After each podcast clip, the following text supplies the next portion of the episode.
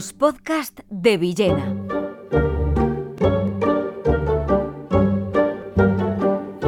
La gran delicadeza de Carmen Laforet.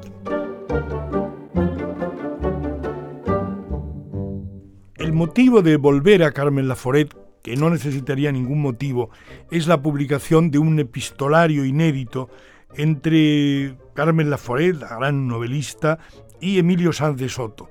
Emilio de Soto fue un personaje que como escribió muy poco, pues apenas es conocido, pero fue como un testigo de su época, conoció a todo el mundo, era un tangerino y ahí es donde conoció a Carmen Laforet y a partir de ese momento era un hombre interesado en todo, em, que tenía una, facilidad y un, un entusiasmo por todo avasallador.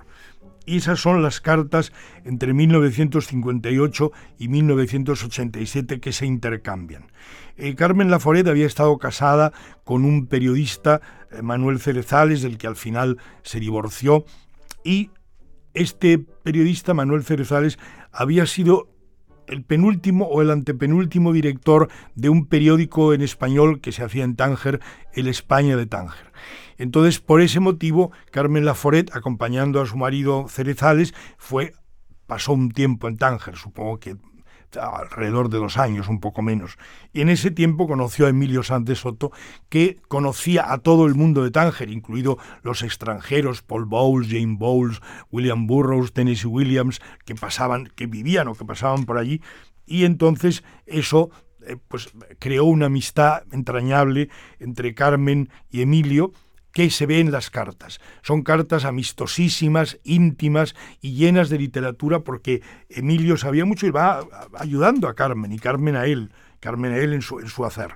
Bueno, este hecho nos hace ver un poco quién fue Carmen Laforet.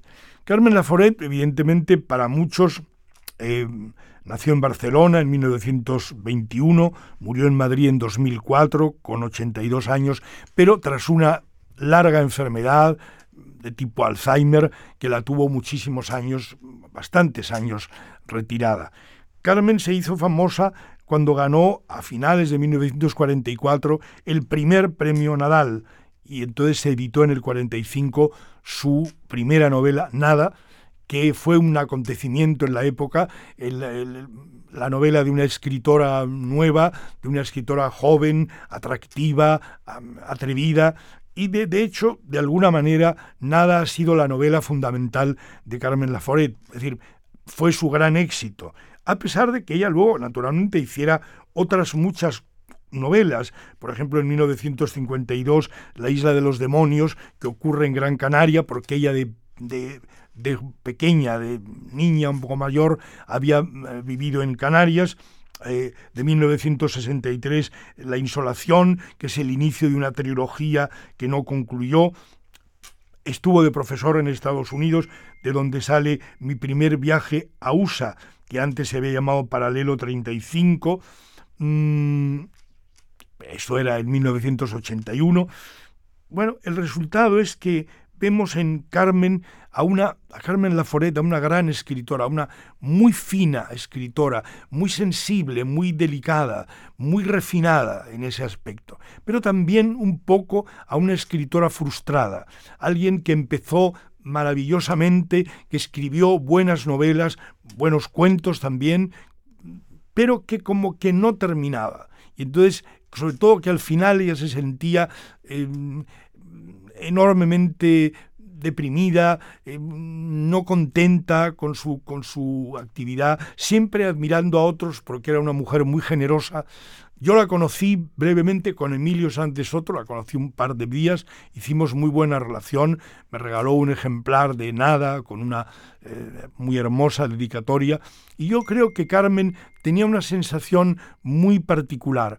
Carmen era una mujer que pensaba que por las circunstancias de la época y del tiempo que había vivido, ella no había podido expresar lo que quería expresar. Y entonces eso para un, para un escritor es fundamental. La libertad es importante para todo, pero la libertad en la escritura es importantísima. Eh, si un escritor no puede decir lo que quiera, se siente, se siente amarrado y se siente en ese sentido privado, es menos. Y Carmen, de alguna manera, no terminó nunca quizá en el caso de nada esa parte, de decir lo que quería decir.